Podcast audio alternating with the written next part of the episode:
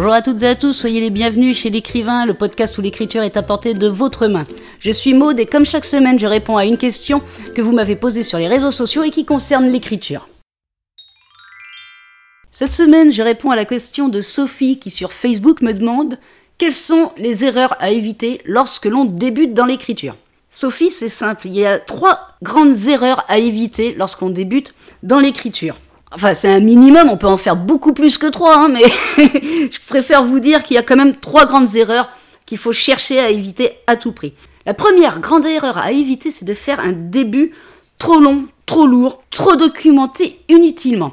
Vous allez perdre ainsi votre lecteur. Vous savez que le début, alors faut pas que ça soit non plus trop rapide, hein, mais il faut que le lecteur rentre rapidement dans votre, dans votre histoire, ce qui fait que il va falloir que vous arriviez à trouver le juste équilibre entre un début de roman qui explique, mais qui n'en dit pas trop, qui n'est pas alourdi par des détails inutiles en début de livre. je vous rappelle que vous avez quand même tout votre livre, toute votre histoire pour développer certaines choses. Donc essayez pas de tout développer dans le début de votre livre. Donc première chose à éviter, c'est des débuts trop longs, trop lourds et trop documentés.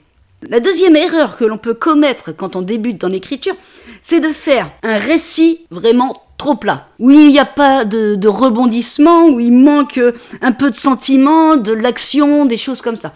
Là aussi, c'est un juste dosage qu'il va falloir que vous trouviez entre des descriptions qui vont être utiles et de l'action qui va emballer un petit peu le rythme de votre récit. Si vous êtes trop plat dans votre récit, vous allez ennuyer votre lecteur et du coup il va lâcher sa lecture et ne peut-être jamais rouvrir votre livre. Donc essayez de trouver le bon dosage entre action et rebondissement et moment plus calme afin que votre lecteur puisse reprendre un tout petit peu son souffle parce que c'est pas non plus utile de faire des actions, des actions, des actions, des actions, des actions. Ça aussi, ça peut être une erreur. Donc, il va falloir que vous trouviez le bon dosage pour que vous puissiez euh, donner des frissons, donner l'envie à votre lecteur de tourner la prochaine page. Et enfin, la dernière grande erreur qu'il ne faut évidemment pas commettre, c'est de bâcler sa fin. Je vous l'ai déjà dit, je vous le redis, vous bâclez pas votre fin. Vous faites quelque chose de propre, vous répondez aux questions s'il y a nécessité de répondre à des questions. Vous en ouvrez certaines si vous avez envie de créer d'autres tomes, une suite à votre premier roman. Si vous n'en avez pas de suite, vous refermez. Donc vous faites une fin fermée et vous répondez à toutes les questions que votre lecteur ne se dise pas mais pourquoi il y a telle chose un moment dans le livre et on n'a pas la réponse à la fin. Et en petit bonus, je peux aussi vous dire que au niveau des personnages, une erreur qu'il faut éviter, c'est de faire des personnages vraiment trop parfaits. Les personnages trop parfaits vont du coup manquer de relief. Ils vont avoir que des qualités, donc ils vont passer pour faux. Vous voyez, le lecteur va pas pouvoir s'identifier à votre personnage principal ou non, hein, mais il va se dire c'est juste pas possible quelqu'un de parfait comme lui.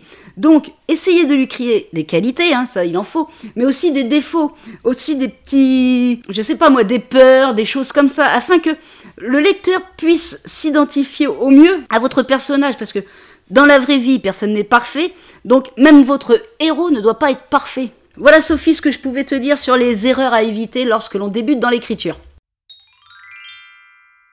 Voilà pour la réponse de la question de cette semaine. Si vous avez envie d'apprendre l'écriture ou de développer un peu votre style, je vous offre une formation, tout ça gratuitement. Vous trouverez le lien en description de ce podcast. Si vous avez envie de me poser une question sur l'écriture, n'hésitez pas à me contacter sur les réseaux sociaux. Sinon, je vous retrouve la semaine prochaine pour la réponse à une nouvelle question.